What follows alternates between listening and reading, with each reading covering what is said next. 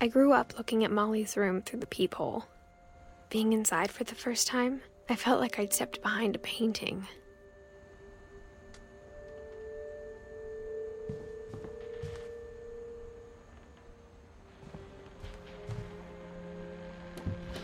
Molly's gerbil had a tiny bedroom with its own even tinier gerbil cage.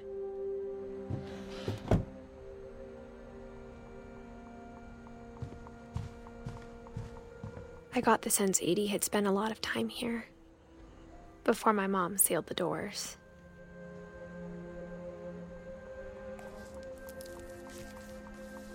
December 13th, 1947. Dear Diary, I'll be gone soon, but I wanted to tell somebody about what's gonna happen. It started when Mom sent me to bed without dinner.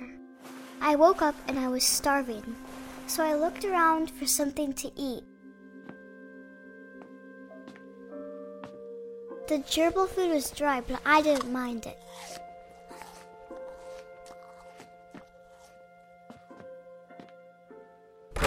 Mom, can I come out now?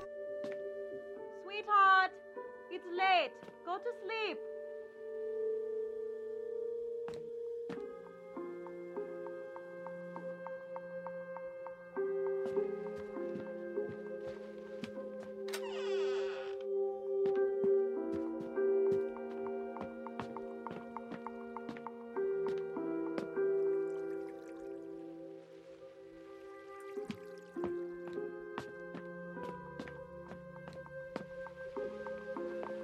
I kept eating and eating.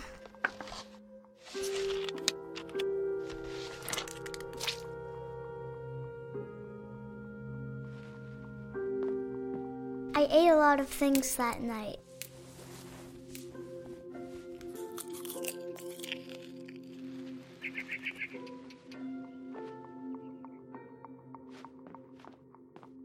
Then I heard chirping outside my window. Was a barn swallow going back to her nest.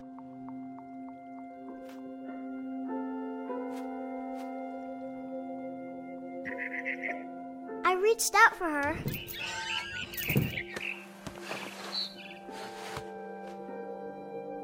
And suddenly, I was a cat.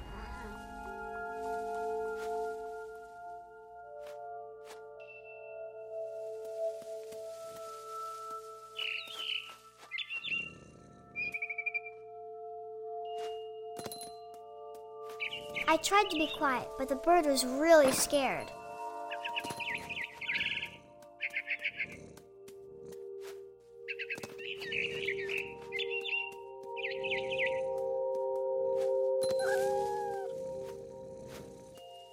Mom and Dad didn't even look at me.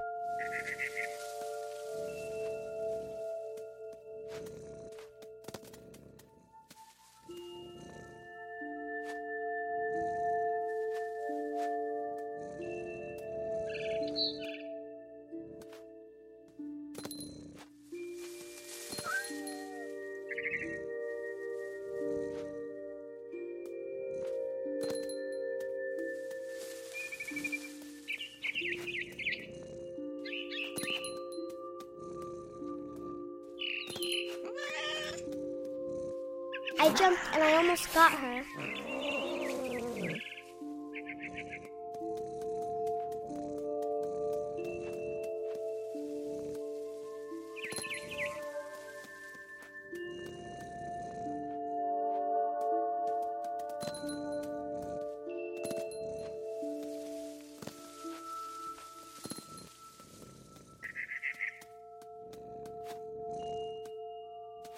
I could tell she was getting really tired.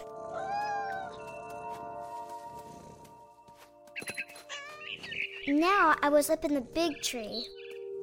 I promised Dad I wouldn't climb it anymore. All I cared about was eating that mama bird. I gobbled her up. And suddenly, I was an owl. First, all I heard was the wind. Then I heard little teeth nibbling in the grass.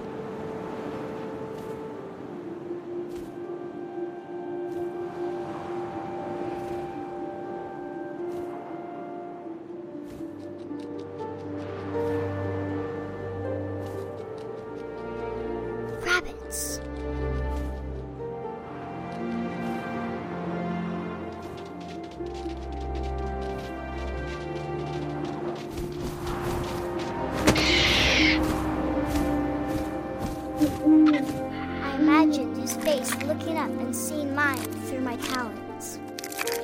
I swallowed him up, and I didn't chew one bit. Then I flew off to find something bigger.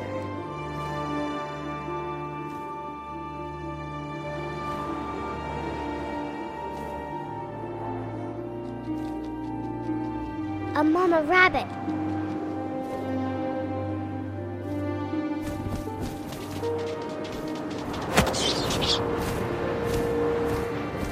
She was almost too big to carry. I started choking, but I couldn't stop eating. And suddenly, I was a shark.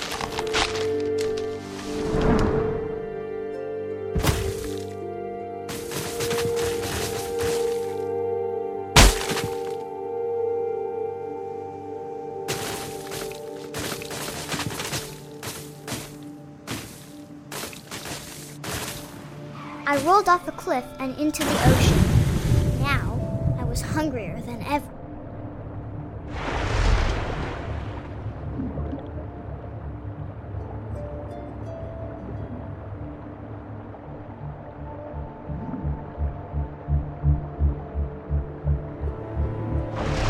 I wanted fat, juicy seals.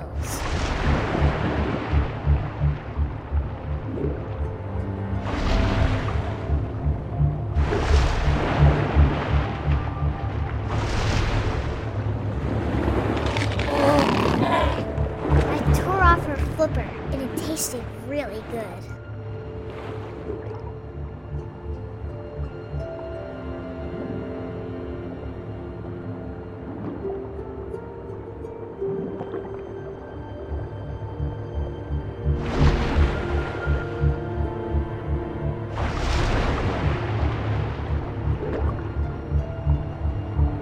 Grabbed on tight, but I was so hungry, out of the water. When I opened my eyes, everything had changed.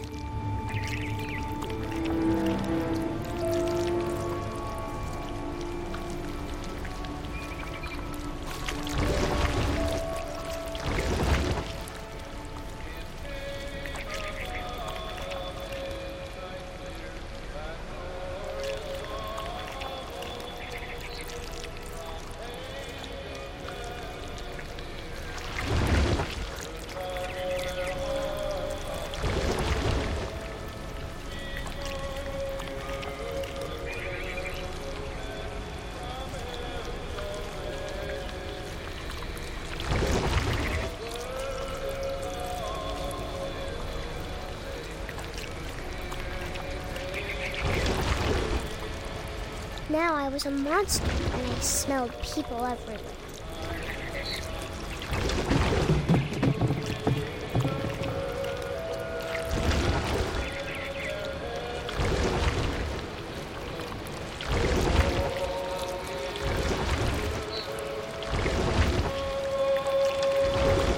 I was big, but I moved real quiet. I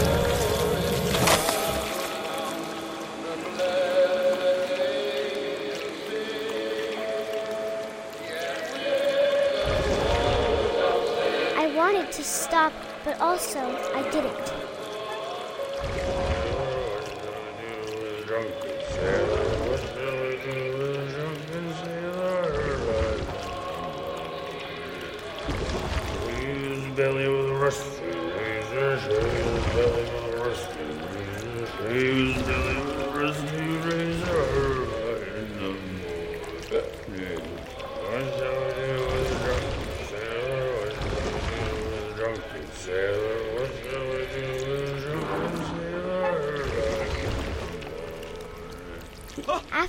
Last passenger, I was still hungry. And across the water, I smelled something new. Something I had to have, so I swam towards it.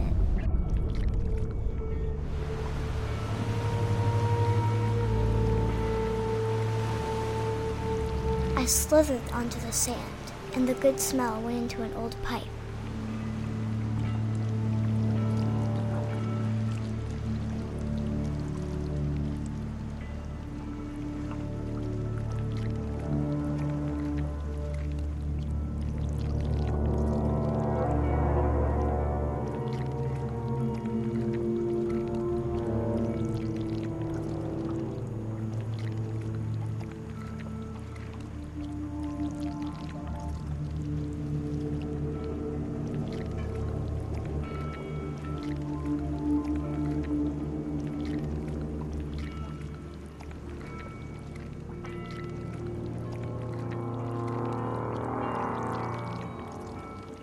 I got closer and closer.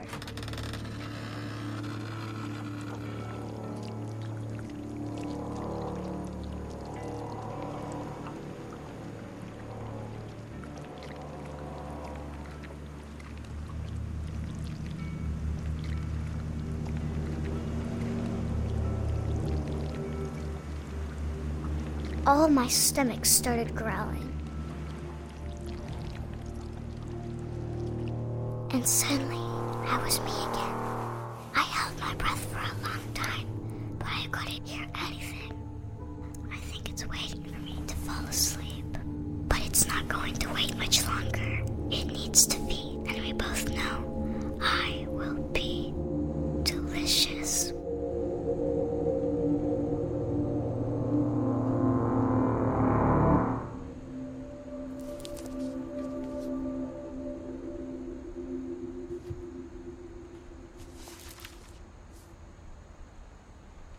I'm not sure if I believed all of that, but I'm sure Edie would have.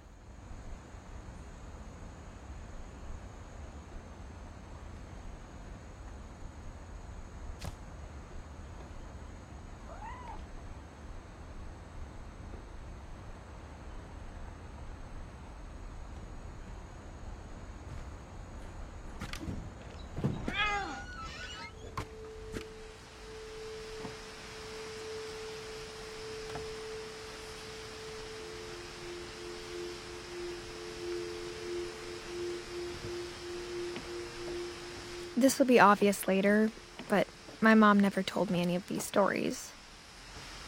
Edie would have, but mom didn't like bringing up the past. Though, when we adopted a stray kitten, she was the one who named it Molly. Listen to the Game est un podcast produit par Podcut. Vous pouvez retrouver l'ensemble des podcasts du label sur podcut.studio. Et si vous avez l'âme et le porte-monnaie d'un mécène, un Patreon est aussi là pour les soutenir. Vous pouvez aussi retrouver le podcast sur Twitter at LTTG Podcast ou sur Facebook. Je rappelle qu'une présentation globale du concept est disponible en épisode 0. Merci de votre écoute et à très vite.